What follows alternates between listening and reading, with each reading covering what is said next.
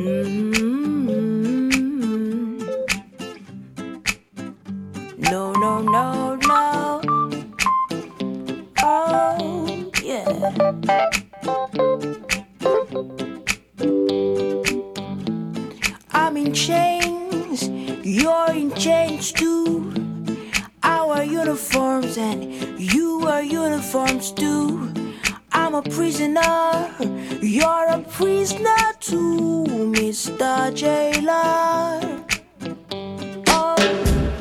Ok, muy buenas tardes, bienvenidos a este tu programa Vivir en Paz, un espacio del Centro de Atención Integral CUP Religiosos Camilos en tu emisora Bocaribe Radio a través de los 89.6 FM.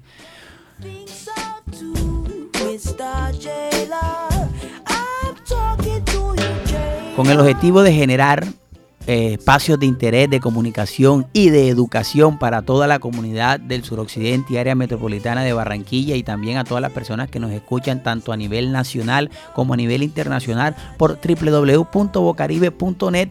Traemos invitados especiales los cuales desde sus saberes científicos y también desde los saberes populares de la comunidad debatimos sobre un tema de interés en común para todos para que así podamos obtener un buen aprendizaje significativo.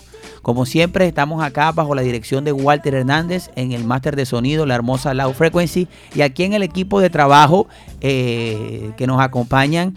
eh, dos grandes psicólogas que hacen parte de, de este equipo de la mesa de trabajo de Vivir en Paz. Eh, quien les habla, Alex Vázquez, y aquí saludo a nuestra querida Ani. Hola Ani, bienvenida a Vivir en Paz.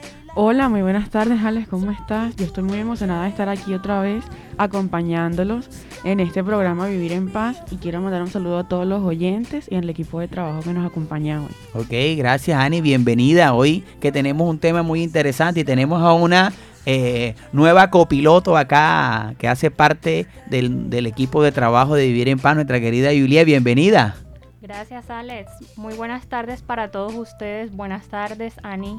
También para nuestra mesa de trabajo y para todos nuestros oyentes que sintonizan Bocaribe Radio por medio de los 89.6 FM. Y los que nos escuchan a través de nuestro sitio web www.bocaribe.net. Hoy con música a tono. Les traemos como siempre una temática muy interesante que nos dará mucho de qué hablar. Oiga, sí, y le, le comento algo que esta chica que nos acompaña ahora eh, no es barranquillera, viene desde La Guajira. De La Guajira, prima. ¿De qué parte de La Guajira viene usted? De Maicao. De Maicao, imagínense, la tierra del flete, del trueque, ahí cerquitica Venezuela, hablando de que aquí también tenemos una gran, este, una, una gran cantidad de personas que nos visitan desde el vecino país y que han quedado, se, se han quedado viviendo aquí en Colombia. Bueno, eh, hoy hablaremos de un tema muy interesante. Hace poquito este, el Congreso de la República este, dio una nueva sentencia, una nueva ley. Ahorita vamos a estar entendiendo un poquitico más eh, sobre el tema del aborto. Hoy hablaremos sobre el tema del aborto, un tema que tiene muchas aristas, muchas eh, personas a favor eh, de la, del aborto y de toda la ley que, que, digamos, se estipuló. Y también muchas personas que están en contra de todos estos procesos eh, asociados al tema del aborto. Me parece a mí un tema muy interesante. Y en el día de hoy, eh, siendo este un tema muy interesante, no vamos a tener un solo invitado, no. Tenemos varios invitados los cuales desde diferentes perspectivas, desde diferentes aristas, nos darán una visión sobre lo que es eh, de manera jurídica el aborto, lo que es de, de la manera desde, las, desde el enfoque psicológico el aborto, desde las ciencias sociales el aborto, desde una visión psicojurídica y legal también eh, qué es el aborto y me parece también un tema muy interesante para que todos lo podamos tratar. ¿Te qué opina Ani sobre el tema que tenemos para el día de hoy? Así es, Ale, sin duda alguna, este tema es de mucho interés y de, también de mucha controversia. En la comunidad pudimos encontrar muchas eh, posturas diferentes, pero no está de más que estemos informados y para eso es el programa de hoy. Claro que sí, más allá de tener nosotros una postura de si estamos a favor o en contra, lo que queremos es que conozcamos muy bien de primera mano lo, eh, lo que está estipulando el Estado frente a este tema. ¿Usted qué opina de este tema, señorita Juliet, desde, desde Maicao? Así es, Alex y Ani. Estamos aquí para informarles con datos reales que más que generar polémica entre nuestros oyentes es darle la oportunidad de crear su propia opinión a partir de toda la información que les queremos compartir y así tener más claridad sobre el tema y conocer qué hay detrás de esta decisión. Ok, bueno, y vamos a comenzar el programa con nuestra querida frases del día. Ani, ¿qué frase nos tienes para el día de hoy? Bueno, una frase de una periodista llamada Mariana Carvajal dice, no se trata de aborto sí o aborto no. El aborto ya existe. La criminalización lo único que logra es poner en riesgo sus vidas y su salud. Bueno, ¿usted qué opina de esa frase que usted misma nos ha compartido en el día de hoy? Pues realmente me parece que tiene mucha razón. El aborto está y ha existido desde siempre. Sin embargo, esta legalización ha logrado de que se haga de una manera segura. Mm, ¿Usted qué opina, Julie, de esa frase? ¿Usted nos trae una frase también o no? Claro que sí, Alex. Al colocar el aborto en la clandestinidad, estamos generando un problema de salud pública. Las que pagarán abortos seguros, mientras que las mujeres pobres morirán en lugares no seguros. Graciela Ocaña. Bueno, ¿qué puedo decir? Eh, en esto podemos hablar sobre todo en la región pacífica, en el Chocó, donde hay mujeres muy de escasos recursos que no tienen acceso a un sistema de salud, eh, digamos, de alta eh, complejidad. sí.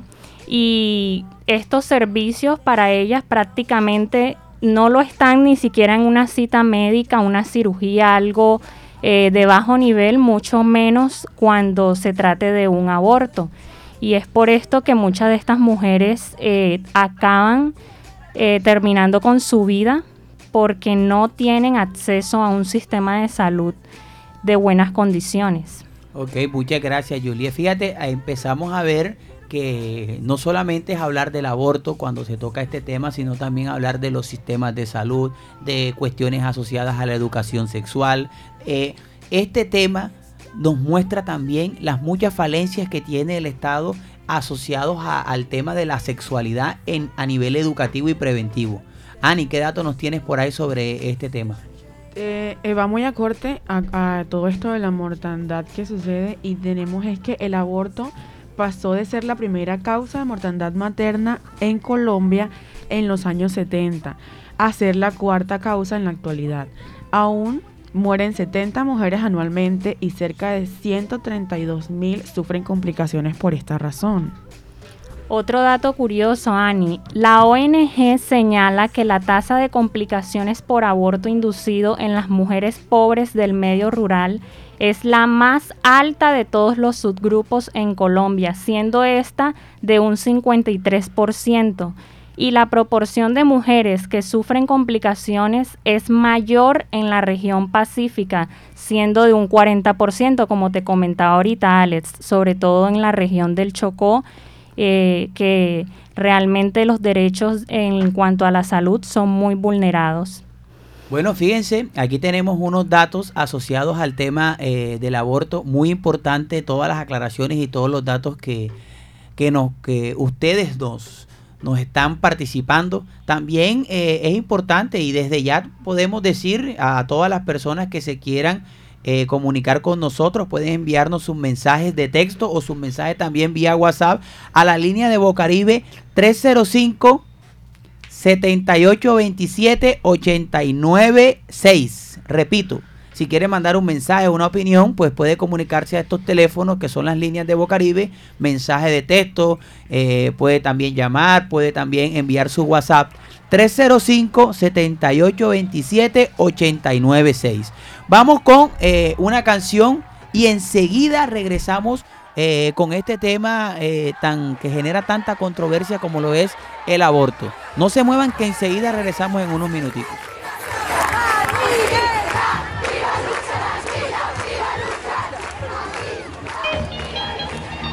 हाँ।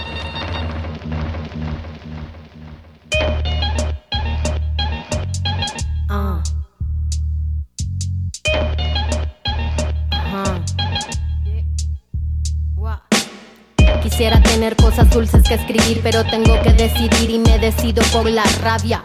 Cinco mujeres hoy han sido asesinadas y a la hora por lo menos 20 mujeres violadas. Eso que solo es un día en Guatemala, multiplícalo y sabrás por qué estamos enojadas. No voy a andar con pinzas para quien no entienda que esto es una emergencia y estamos preparadas. No soy pacifista, no me exijan cosas que no ofrezco. No pedí un pedestal ni lo merezco. Soy como las otras hartas de andar con miedo agresiva porque es la forma en que me defiendo. No tengo privilegio que proteja este cuerpo en la calle. Creen que soy un blanco perfecto, pero soy negra como mi bandera y valiente en nombre mío y en el de todas mis bisabuelas. La curandera que murió de tantos golpes porque el hombre que la amaba realmente la odiaba. La otra que fue abandonada con un hijo y cuando se enfermó tuvo que mandarle un hospicio. Esto va por mí porque a los 15 años me atravesó la cara un golpe desde su mano. Porque ningún humano se hizo presente el día que un delincuente me dejó el pezón marcado. Esto va por la niña de 9 años obligada a un embarazo porque la violó su hermano.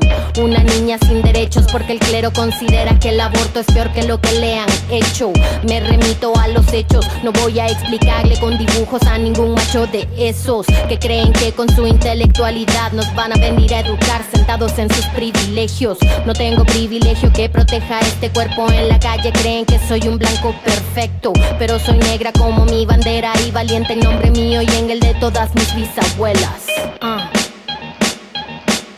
Cuéntanos bien, en las calles somos miles desde México hasta Chile y en el planeta entero. En pie de lucha porque vivas nos queremos, no tenemos miedo, no queremos a ni una menos. Díganme loca, histérica y exagerada, pero hoy canto en nombre mío y el de todas mis hermanas. No nos acusen de violentas, esto es autodefensa, estamos en resistencia, ya no somos indefensas. No. Ah pero soy negra como mi bandera y valiente en nombre mío y en el de todas mis bisabuelas. Ok, continuamos acá en este tu programa Vivir en Paz, el espacio del Centro de Atención Integral, hablando sobre el tema del aborto. No sin antes recordarle que el Centro de Atención tiene sus puertas abiertas para atender a todas las personas en servicios de asesoría psicológica y asesoría jurídica. ¿Qué valor tienen las asesorías psicológicas, Ani? Cero pesos, son totalmente gratis. Cero pesos. ¿Y las asesorías jurídicas? Igualmente, gratis para todos. Entonces ya sabe, estamos ubicados en la carrera 13, número 10476, en el barrio La Paz, enfrente de la Biblioteca Popular del barrio La Paz. Ahí usted eh, va a encontrar al frente de la biblioteca el centro Compas, donde se pagan los, los recibos de la luz y el agua, y al lado está nada más y nada menos que nuestro centro de atención para abrirle las puertas a, a usted y atenderlo con eh, todos los profesionales que tenemos ahí a su disposición. Bueno, hoy hablando, hablaremos del tema del aborto, muy importante. Vamos a tener la posibilidad de, recibir una contextualización sobre lo que está pasando, eh, una visión muy desde lo social, eh, desde la profesora y decana del Departamento de Ciencias Sociales, la doctora Marina Martínez, quien eh, decidió colaborarnos también en el día de hoy y pues esta es la visión y la perspectiva que ella tiene asociada al tema de lo que es eh, el aborto y las nuevas normas que están rigiendo. Que fue tomada, digamos, esta decisión. Bueno, un primer aspecto que debemos tener en cuenta con relación al tema que fue tomada, digamos, esta decisión por la Corte Constitucional recientemente, es cuáles son los antecedentes que había en materia de la ley y a partir de eso, esta decisión, qué implicaciones puede generar en términos psicosociales y para la sociedad colombiana. Entonces, eh, vemos que hay una gran resistencia, digamos, de diversos sectores sociales en el país por un lado, y otros que pues están celebrando esta decisión. Pero bueno, la, la realidad o la situación era que ya en Colombia el aborto se encontraba despenalizado en penalizado en las tres causales ya ampliamente eh, pues, divulgadas eh, en estos días. Está el tema de casos de abuso sexual, en temas de malformación del feto y en casos donde la vida de la madre se encontrara en peligro. Entonces, eh, lo primero que hay que tener claro en cuenta es que frente a esas tres causales ya estaba despenalizado y adicionalmente no había un límite, digamos, en el proceso de gestación frente a en qué momento tomar la medida de interrupción del embarazo. No había ningún límite. Eh, entonces, lo que ha hecho la Corte es despenalizar los casos en los que no estaba cubierto por esas tres causales hasta las 24 semanas de gestación, que no son seis meses, porque la edad gestacional no se establece, digamos, por meses, sino que las semanas se cuentan a partir de la última fecha de menstruación. Entonces, por eso vemos que, que puede llegar un embarazo hasta las 40 semanas. Es que sus 40 semanas no son 9 meses, serían mucho más. Entonces, son hasta las 24 semanas, que es, digamos, en donde muchos obstetras consideran que a partir de las 25 semanas ya esa vida es altamente viable. Antes de eso, si el feto es expuesto, digamos, a las condiciones mentales, eh, no va a poder sobrevivir por sí mismo, mientras que a partir de la semana 25, con todos los procesos de incubadora y demás, hay una posibilidad, una probabilidad de supervivencia mayor. Entonces, por eso se establece esa semana 24. Y el otro punto importante para tener en cuenta es que eh, esa despenalización, cuando hablamos de despenalización, estamos hablando de quitar una pena, que fue lo que la Corte señaló, y esa pena se refería, es ampliamente desconocida, es decir, las personas están cuestionando la despenalización, pero no conocían cuál era la penalización a la que estaban expuestas. Las mujeres sí, eh, digamos, eran acusadas y condenadas por haberse hecho un aborto fuera de las tres causales ya mencionadas. Entonces, ¿cuál era la pena? La pena era pagar entre 16 y 54 meses de cárcel.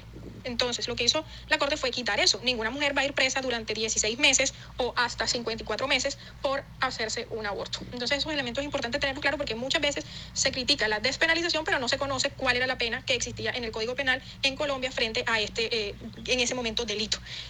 ¿Y qué implicaciones puede tener toda la reacción que estamos observando? Bueno, por un lado, puede ocurrir que haya mucha resistencia por parte del personal médico para implementar estas medidas porque no pueden ser forzados, si ellos objetan o toman la decisión de objeción de conciencia, no pueden ser forzados a aplicar el aborto. Eso va a llevar a que muchas mujeres que tomen esta decisión pues tengan que pasar también por todo un proceso de búsqueda de qué médico puede aplicar el procedimiento que ha permitido la ley y eso lo que va a hacer es que va a retrasar la fecha en que ocurra esa decisión de la interrupción del embarazo y entonces va a volverse una cuestión muy mediática cuando alguna mujer llegue a las 24 semanas debido a todas las trabas que muy probablemente se van a presentar en el sistema. Por otro lado, también vemos que va a haber una gran resistencia, se está convocando a hacer un referendo. Para hacer ese referendo, pues se necesitan una cantidad eh, de votos bastante elevada en el país y muy probablemente esa- ese referendo pues sí tome curso. La preocupación está en que la decisión al dejarla en manos de este tipo de medidas, nos lleve a un retroceso en el acceso y garantía de derechos sexuales y reproductivos de las mujeres, incluso atentando posiblemente contra las tres causales que ya estaban establecidas o endureciendo mucho más las penas que las que ya estaban en el Código Penal. O sea, nos exponemos a un retroceso en materia de derechos humanos y de derechos sexuales y reproductivos para las mujeres que eh, realmente pueden tener graves implicaciones en términos también de salud pública.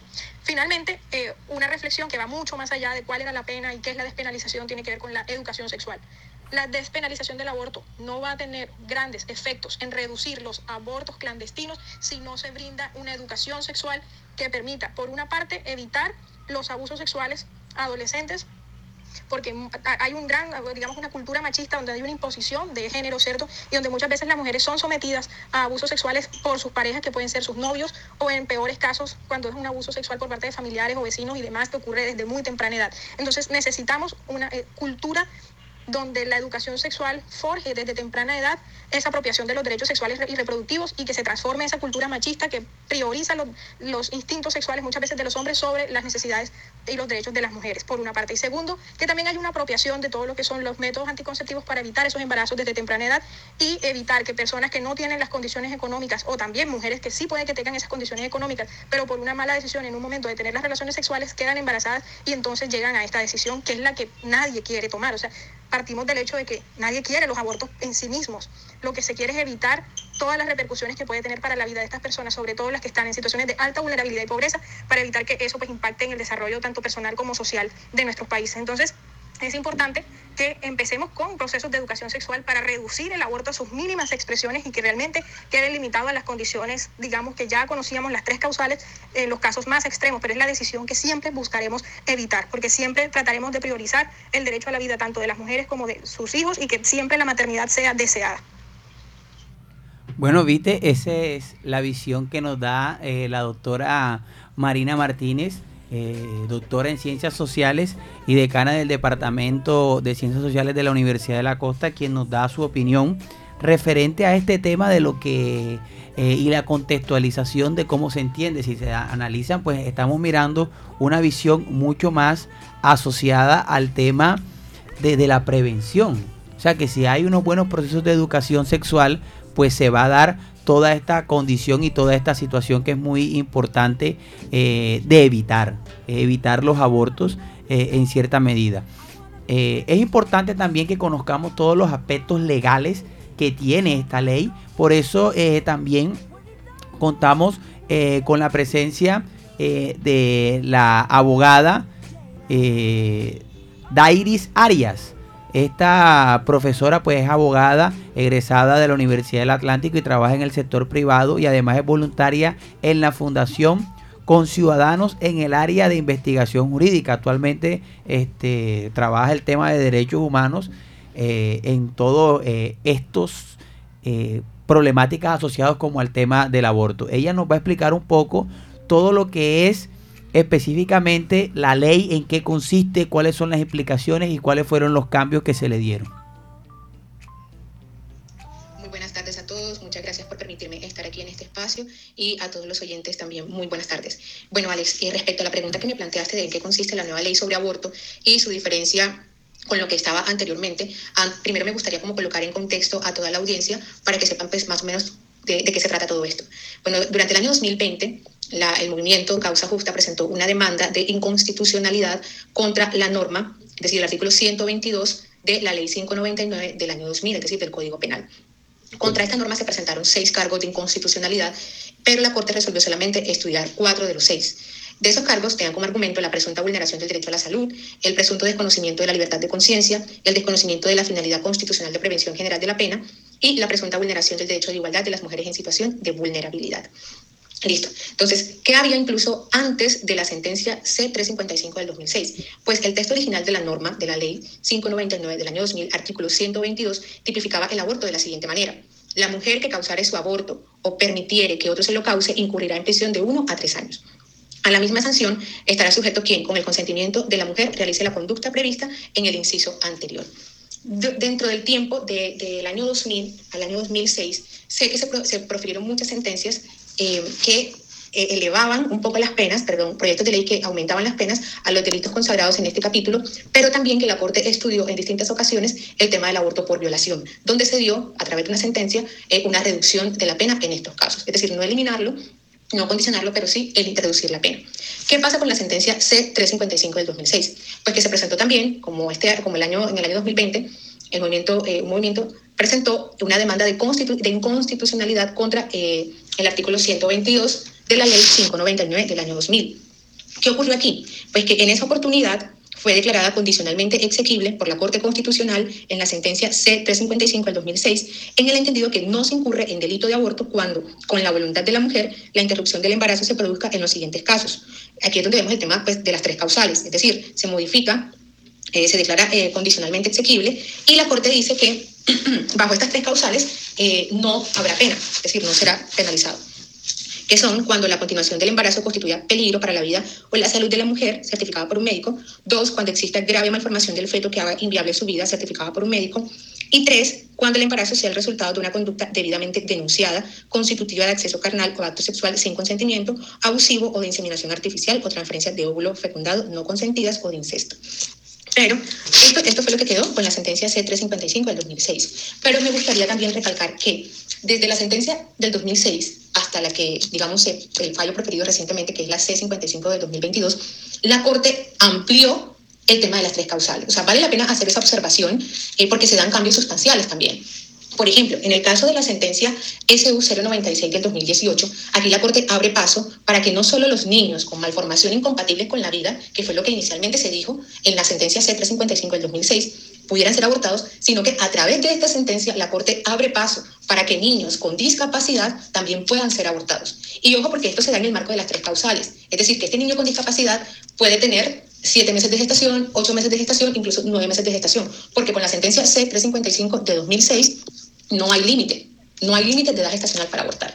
Entonces, eh, aquí en esta sentencia, eh, la Corte amplía ese, ese, espectro y ya no solamente se da con niños cuya vida sea incompatible, cuya malformación, perdón, no sea incompatible con la vida, sino también con niños que vengan con discapacidad, que para el caso concreto era un niño que venía con una discapacidad ocular, es decir, tenía problemas de visión. Y su madre, eh, no estoy segura, pero creo que tenía alrededor de 7, 8 meses de gestación, decide abortarlo y la Corte decide tutelarlo. Otro aspecto importante, y creo que esto también tiene mucho que ver con la segunda pregunta que me haces, y es que qué implicaciones jurídicas representa esa nueva ley para las entidades de salud, es que el artículo 18 de la, de la Corte Constitucional perdón, en el artículo 18 de la Constitución Política, eh, dice la norma, de, de que se garantiza la libertad de conciencia. Nadie será molestado por razón de sus, convic- o- sus convicciones o creencias, ni compelido a revelarlas, ni obligado a actuar contra su conciencia. Entonces, ¿qué quiere decir esto? Que toda persona en el Estado colombiano tiene garantizado su libertad de conciencia.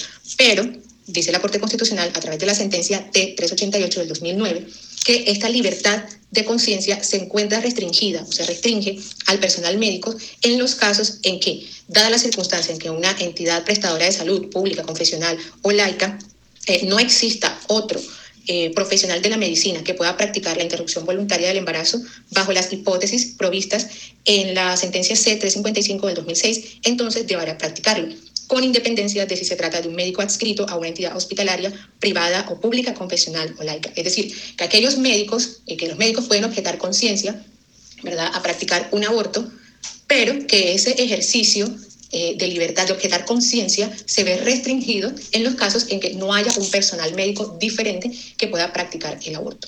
Entonces, eh, mira, hay mucho más, hay mucho más que se puede estudiar, que se puede observar, que se puede eh, analizar desde la sentencia 13, 3, C355 del 2006 hasta lo que tenemos hoy día. Entonces, ahora, ¿qué implicaciones jurídicas representa esta nueva ley para las entidades de salud? Pues mira que en la sentencia eh, eh, C55 del 2022, bueno, digamos no sentencia porque el fallo todavía no ha salido, lo que ha hecho la Corte es que ha publicado un comunicado de prensa eh, donde más o menos en síntesis explica qué fue lo que se resolvió, pero allí exhortan eh, eh, al Congreso de la República y al Gobierno Nacional para que, sin perjuicio del cumplimiento inmediato de esta sentencia y en el menor tiempo posible, formulen e implementen una política pública integral. Eh, la Corte establece como seis puntos mínimos que deben contener esas políticas. Entre esas, la divulgación clara de las opciones disponibles para la mujer gestante durante y después del embarazo, eliminación de obstáculos para el ejercicio de sus derechos sexuales, existencia de instrumentos de prevención del embarazo y planificación, eh, desarrollo, de programas de educación en materia de educación sexual y reproductiva para todas las personas, medidas de acompañamiento a las madres gestantes que incluyan opciones de adopción, entre otras, y medidas que garanticen los derechos de los nacidos en circunstancias de gestantes que desearon abortar. Este último punto me llama muchísimo la atención, eh, me llama mucho la atención porque eh, sucede, como ya vengo diciendo, que dentro de las tres causales que están y que quedan fijas, eh, no hay límite de gestación. O sea, esto quiere decir que una mamá que quiso abortar a su hijo, pero el niño sobrevive a este aborto, se le deben garantizar sus derechos. Es decir, no lo que hacen en otros países, porque lo hacen, que aún así dejan al niño ahí, sin, sin propiciarle, digamos, los primeros auxilios que lo merece cualquier persona, cualquier ser humano. Entonces, Aquí la Corte también exhorta para eso y lo hace. ¿Por qué lo hace la Corte también en esta, en esta, en esta última sentencia, en este fallo? Porque se da la situación, porque se presenta, porque puede darse de que los niños sobrevivan a un aborto. Entonces, ¿qué queda para las entidades de salud? Pues las entidades de salud no pueden objetar conciencia y el personal médico, aunque tiene este derecho ¿verdad? De, de objetar conciencia, puede hacerlo, pero la Corte ha puesto una restricción que ya viene del año 2009, ha puesto, ha puesto una restricción para que esa objeción de conciencia pueda ejercerse siempre y cuando no haya otro personal médico eh, eh, que pueda practicar el aborto. Bueno, también es importante recalcar que eh, varios ginecólogos en el país, un día después del fallo, se mostraron indignados con esta decisión de la Corte, ya que consideran que abortar un bebé de esa edad, es decir, de las, de las seis semanas de gestación que se, que se establecieron, tiene muchísimo riesgo de que cosas malas o potencialmente malas ocurran durante un procedimiento de aborto. Ahora, ¿qué queda ya con la sentencia? Ya para terminar, ¿qué queda con la sentencia o con este último fallo? Pues que la Corte resuelve declarar la exequibilidad condicionada del artículo 122 de la Ley 599 del 2000, por medio del cual se expide el Código Penal. ¿En qué sentido? Pues en el sentido de que la conducta de abortar allí prevista solo será punible cuando se realice después de la vigésimo cuarta semana de gestación, es decir, seis meses. Y en todo caso, este límite temporal no será aplicable a los tres supuestos en los que la sentencia C355 del 2006 dispuso que no se incurre en delito de aborto. Esto es cuando la continuación del embarazo constituya peligro para la vida o la salud de la mujer, certificada por un médico, cuando exista grave malformación del feto que haga inviable su vida, certificada por un médico, y cuando el embarazo sea el resultado de una conducta debidamente denunciada, constitutiva de acceso carnal o acto sexual sin consentimiento. ¿Qué podemos ver con esto? Pues que la Corte hoy ha dicho que una mujer puede, si así lo desea, abortar a un niño antes de las 24 semanas. Eh, ¿sí? ¿sí? antes de las 24 semanas y que puede hacerlo bajo tres causales sin límite de tiempo. Entonces, eso es, digamos, el escenario en el que nos encontramos ahorita, que vale la pena observar, hacer muchísimas críticas de ser posible, porque se pueden hacer muchas críticas a esto, eh, que vale la pena estudiar, analizar e incluso discutir. Entonces, eh, bueno, espero que con esto haya quedado un poco claro de, cómo quedó el panorama. Eh, probablemente vendrá una política pública del gobierno, probablemente vendrán reglamentaciones, también vendrán demandas, demandas entonces, eh, bueno, pero lo que está ahorita es esto y y bueno, esperamos que haya sido un poco claro para toda la comunidad y para todos los oyentes de esta emisora. Bueno, muchas gracias a la abogada Dairis que nos da una visión más amplia de en qué consiste específicamente la ley. Todavía se mantienen los tres casos eh, para que las personas puedan hacer eso, pero fíjate tú, algo muy interesante y es que me llama a mí mucho la atención y es que en este caso el personal médico eh, tiene unos compromisos también en practicar este tipo de, de, de, de, sería de procedimientos médicos, pero tienen la ventaja de poder decir que no. Sin embargo, si no hay otra persona ahí que lo pueda hacer, les toca hacerlo, eh, digamos, por la sentencia que, que, da la ley. Vamos con eh, una canción. Regresamos enseguida porque ahora vamos a escuchar las opiniones de la gente en la calle. ¿Qué piensa la gente en la calle sobre el tema, eh, sobre la nueva despenalización del aborto aquí en Colombia? Así que regresamos enseguida aquí en Vivir en Paz.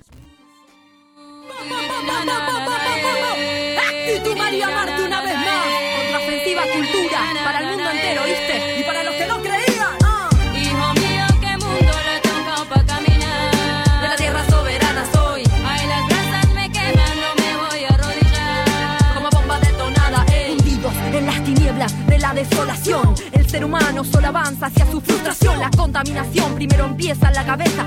Desafiar a la naturaleza. ¿Qué cosa es esa? Una vida de mierda basada en el vicio de lo que acumulo. Sin más perspectivas que salvarnos nuestros propios culos. Haciendo puros cálculos, puros nulos andróginos. A ver cuál es la mejor forma de cagar y sacar provecho del prójimo. Parece que es científico, esto te suena trágico. Responde a cualquier parte del planeta o límite geográfico. Estáticos, paralíticos, sobredosis, hipnosis, metamorfosis de un estado crítico. Estilo diurético laxante. La rima me ha enseñado a vomitar mi mierda y convertirla en arte. Para contarte desde otra parte. Compatriota del mismo mundo al comunicarte. Ruedos armo ya así, me ven queriendo entrar con, este estilo rapeando a cada paso voy derrumbando muros, llevando conmigo el don de mis palabras para que se queden contigo y con este abracadabra introducirme por tu oído que el rap por estos días amigo se ha convertido la guía protectora de los que estaban perdidos desde el momento que han nacido, ha trascendido, sobrevivido y fue creciendo lento, pero seguro un movimiento, ahora va en aumento, ve se ramifica, intensifica, uniendo lazos solidarios que por el mundo se multiplican. ¿Quién lo diría? Que así sería en cualquier parte del hemisferio. La vida humana está podrida, huele a cementerio. Dicen que no hay colectivas, vivas y no vidas pasivas. En pleno romance con nuestras penas, rompamos las cadenas, bajemos los escudos. Si de una forma u otra todos de igual modo nos rompen el culo, boludo, no seas tan testarudo. Hijo mío, qué mundo le ha tocado pa'.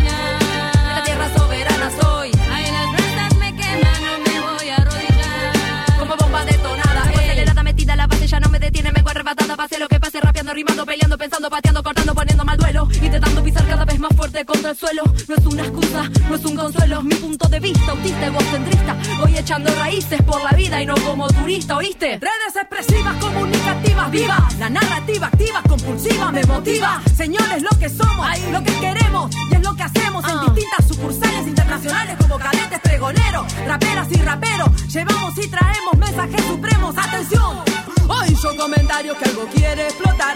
Está preparado, ponte ya a improvisar. La cuenta regresiva no se puede frenar. Porque ante el intento nos pueden destrozar. Hijo mío, qué mundo le ha tocado pa' caminar. Ey,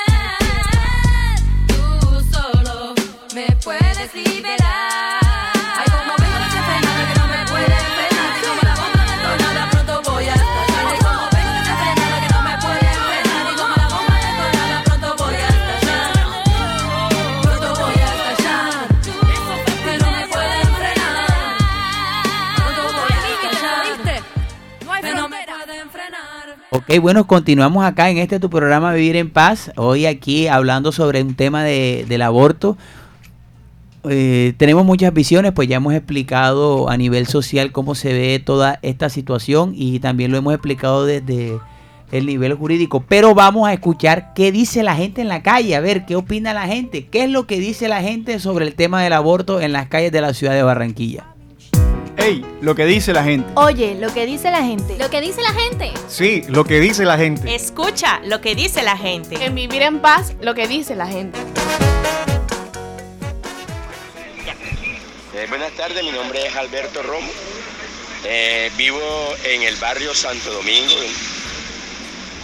Mami, la legalización del aborto aquí por las leyes celestiales, nuestro Señor Jesucristo a nosotros nos ha mandado a que viniéramos a habitar la tierra. Por lo tanto, el que comete un delito de eso es un homicida. Entonces, delante de los ojos de Dios, eso no está permitido. Pero con las leyes de aquí de la tierra, ese es un delito. Entonces, yo no estoy de acuerdo. ¿El por qué? Porque la formación de un feto, tan siquiera al primer mes que tenga el, el feto, ya esa es una bendición que Dios les ha mandado, porque Él nos dice en su palabra, ir y multiplicar la tierra. Cuando nos dice que nos vayamos a multiplicar la tierra, que vengamos a tener nuestra familia. Entonces el aborto, aquí yo no estoy de acuerdo al aborto porque ese es un homicida. Todo el que comete un aborto es un homicida. Buenas tardes, mi nombre es Alejandro Atencia, soy estudiante de la Universidad del Atlántico, del programa de Contaduría Pública. Tengo 25 años y eh, respecto a la opinión sobre la legalización del aborto, encuentro una, una posición neutra debido porque eh, para, para saber en qué situación fue realizada la, el embarazo, para así entender a las víctimas, si fue violación, entender si es una madre por consentimiento y, y, no se siente de pronto psicológica o socialmente preparada. También depende si fue algo que no fue planeado, porque si, se, se, utilizamos métodos anticonceptivos y estos fallan, pues es algo no, o sea, que no esperábamos, entonces podríamos entrar en un choque de si tenerlo o no tenerlo de pronto también el, lo, lo, que piensan los padres eh, que juzgan a las jóvenes si son menores de edad o depende, depende muchas cosas. Entonces me encuentro en esa posición, tendría que tener primero la opinión de todos los puntos de vista y así poder decidir si sí o sí. Este, buenas tardes, mi nombre es Mayuso Orozco, soy madre comunitaria de Barrio de Abril. Estoy en contra de la legalización del aborto, ya que como madre de familia sé lo que es tener un hijo en el vientre.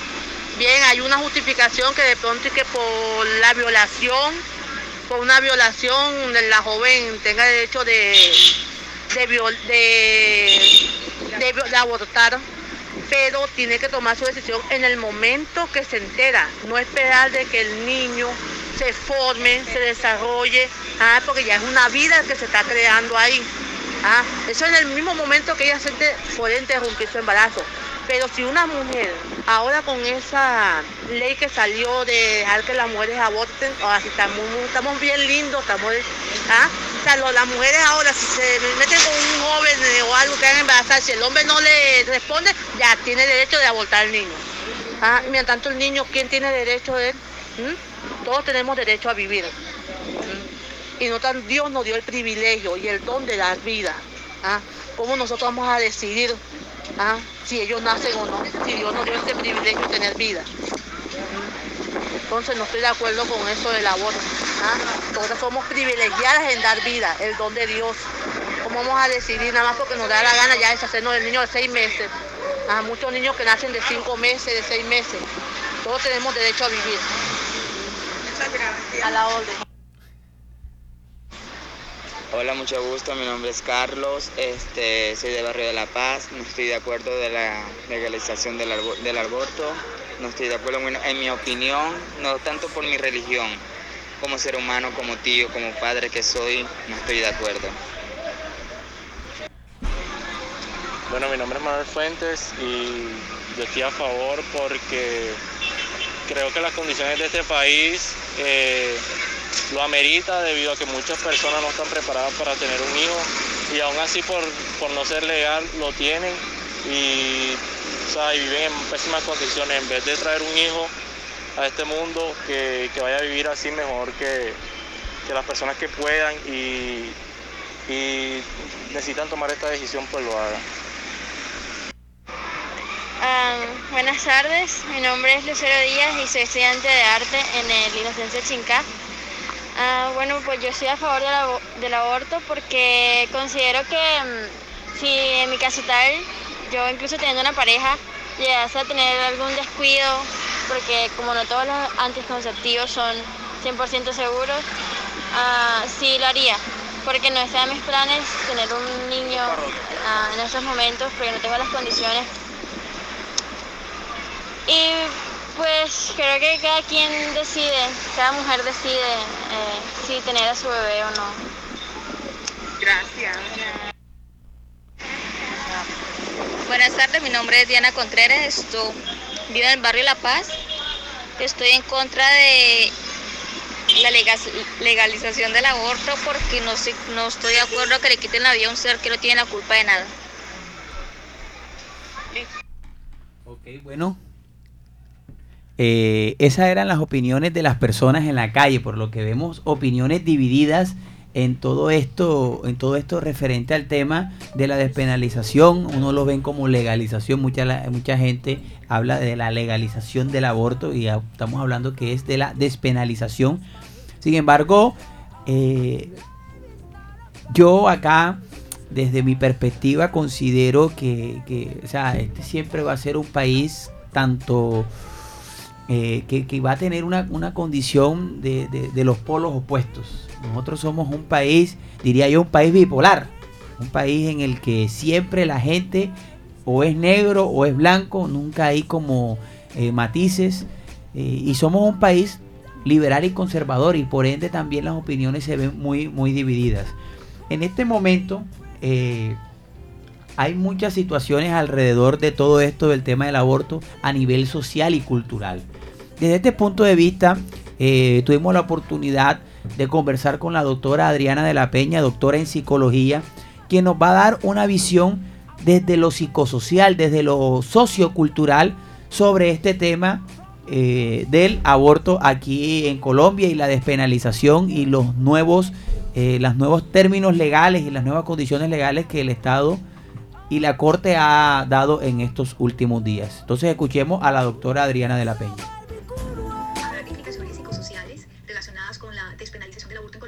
Implica realmente que hagamos que abramos un espacio amplio para poder tratar los diferentes aspectos que están relacionados. Sin embargo, se podría señalar, tal vez como aspectos más relevantes, los siguientes. Una de las condiciones que se explicaban anteriormente en, los, en esos avances legales para aceptar o, le- o legalizar el aborto era en los casos en los que el embarazo era producto de una violación. Aquí hay algo para analizar y que es con lo que yo pues quisiera aportar a la reflexión y es que muchas mujeres son violadas por la pareja o compañero sentimental. En estos casos es muy difícil que la mujer denuncie que ha sido eh, violada, que ha sido violentada, porque son prácticas socioculturales que se han aceptado, que se han legitimado, aunque duela, aunque genera malestar, aunque genera em, diferentes trastornos psicológicos, emocionales. A pesar de ello, la mujer no denuncia por miedo a la retaliación, a la venganza por parte de la pareja, por miedo a una discriminación social, que es un aspecto que pesa muchísimo, porque de todos modos es el marido o es el esposo y finalmente es, la mujer es algo de su posesión, ¿no? Entonces, ¿cómo voy a, una, a un juzgado, cómo voy a una estación de policía, cómo voy yo a una instancia del gobierno a decir que yo he sido violada por mi pareja y que he quedado embarazada y que no quiero tener ese bebé porque no estoy en condiciones emocionales, porque no me siento feliz, porque en estos momentos yo no me siento comprometida con poder ser mamá, donde no tengo una calidad de vida, donde siento que, que voy en el vacío, que no me siento satisfecha con nada. Pues era una decisión que era muy difícil de poder tramitar, de poder dar el siguiente paso. ¿Cómo demostraba que sí había habido una violación? Era muy complejo. Esta nueva ley no eh, obstruye estas situaciones que estoy planteando. Simplemente ya la mujer tiene eh, la posibilidad de decidir sobre su cuerpo en estos casos que son muy dolorosos eh, y que son muy repetidos en nuestro contexto nacional y latinoamericano. Otros aspectos sociales que, que juegan un papel importante para analizarlo y, para considerar la, la complejidad de la situación de la mujer es cuando este embarazo es producto de una vida sexual activa que asume la mujer como respuesta a una presión de orden familiar, social o económica.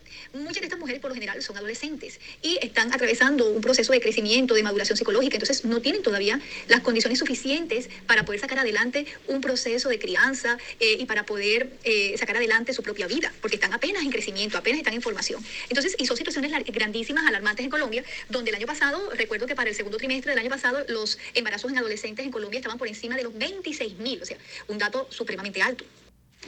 Ahora bien, algunos estudios han determinado que esta, esta decisión de abortar implicaba en las mujeres muchas veces eh, un impacto negativo en su salud psicológica. Muchas evidenciaban baja autoestima, ansiedad, irritabilidad, depresión, culpa.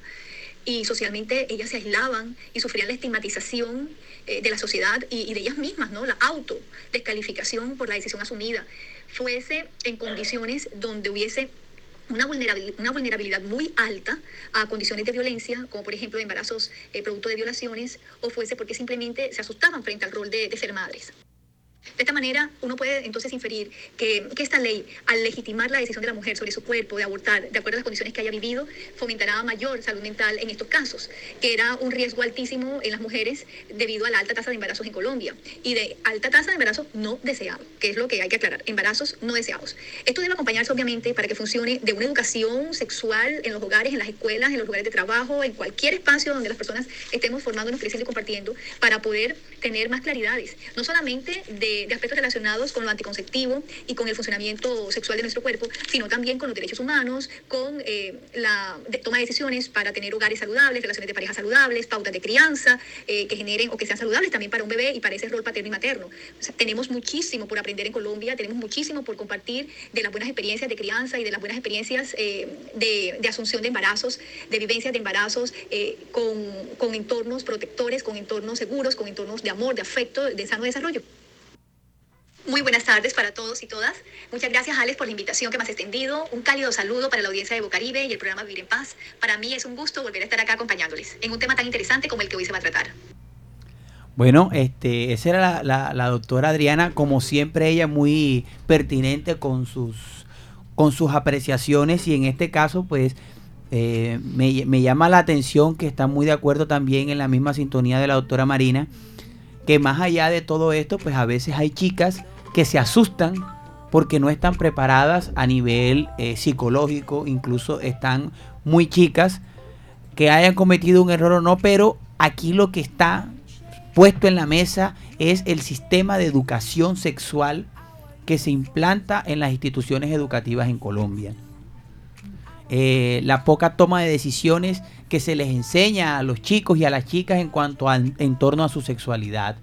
Eh, el poco manejo eh, que tienen los jóvenes, porque no es que muchos dicen, no, es que los jóvenes conocen los anticonceptivos, todo el mundo sabe que es un condón, pero a veces el poco acceso al condón y más allá de eso, que una persona tenga la posibilidad de decidir eh, si quiere o no tener relaciones sexuales, porque a veces es por presión. Entonces, la poca educación que se le brinda a, los chicos en estos temas, pues a veces eh, va mucho más allá de lo que podría entrar en el... Yo pensaría que el verdadero debate que debemos tener nosotros en estos, en estos, en estos días está asociado mucho al tema de la, de la educación, eh, de la educación eh, sexual.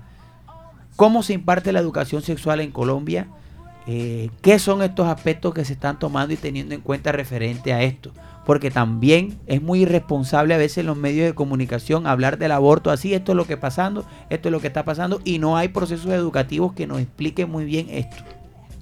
Ahora, eh, a nivel psicológico y a nivel jurídico eh, pasan muchas cosas. Por eso acá tenemos a la profesora Natalia Quiroz, que también es doctora en psicología y que trabaja toda la línea eh, de violencia contra la mujer, prevención de violencia contra la mujer y trabaja también desde el enfoque psicojurídico. Entonces escuchemos lo que la profesora Natalia nos dice ya para ir haciendo un cierre en el día de hoy sobre el tema del aborto, pues que nos ha dado mucho de qué hablar.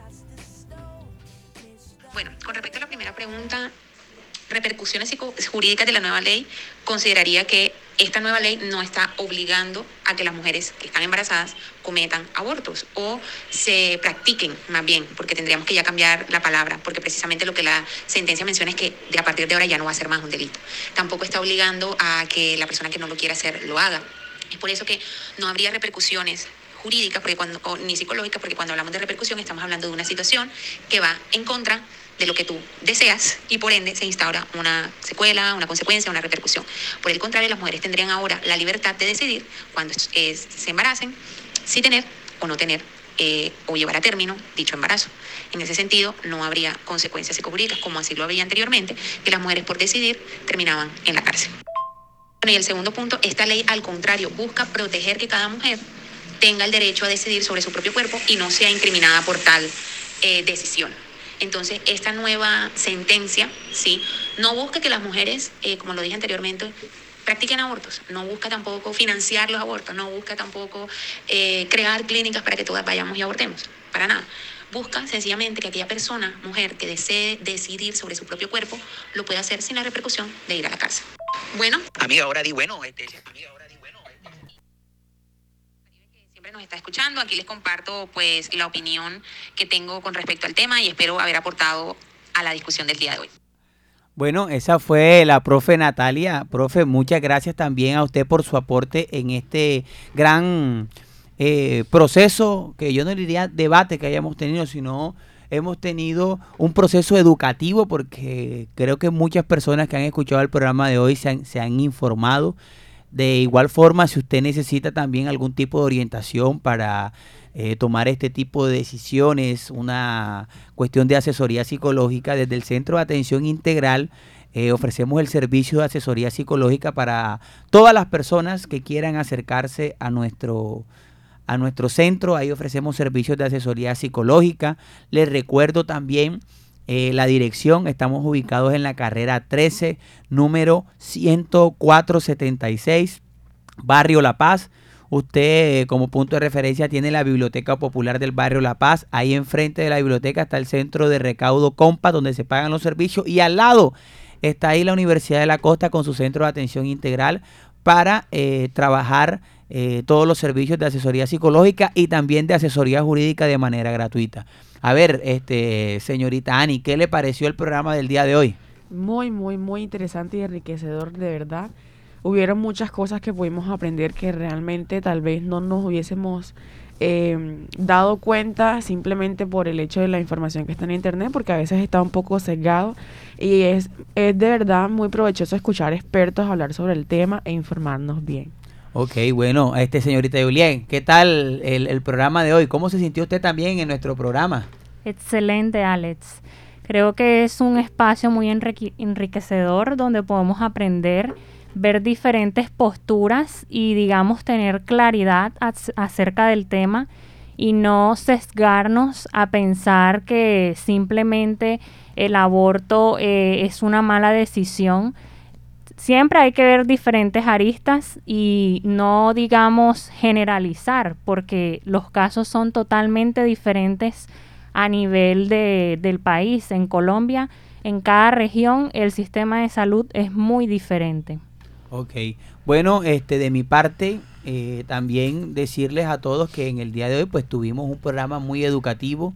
Eh, pensaría yo que el debate habrá que llevarlo a estos escenarios donde incluso yo me imagino que desde la política pública que se diseñará también se, habrán, se harán diferentes sugerencias asociadas al tema de lo que corresponde específicamente eh, la educación sexual eh, en este tema específico del aborto. Saludos, Ani, ¿a quién le va a mandar saludos en el día de hoy? Uh, saludos a mi familia, a mis madres, que yo le dije que nos sintonizara, que nos está escuchando en este momento. Ok, a ver, Julia, ¿qué le manda saludos? Bueno, saludos a mi familia. Eh, lastimosamente no me escucharán en La Guajira, pero... Oiga, pero usted puede mandar para que nos escuchen vía web, no hay ningún problema con eso. Ah, bueno, listo. Gracias a todos nuestros oyentes. Ok, bueno, este, nos vemos el próximo jueves en otra emisión más de este tu programa Vivir en Paz. Quien les habló, Alex Vázquez. Estamos bajo la dirección de Walter Hernández y en el máster de sonido, la hermosa Loud Frequency. Nos vemos el próximo jueves en otra emisión de este tu programa Vivir en Paz.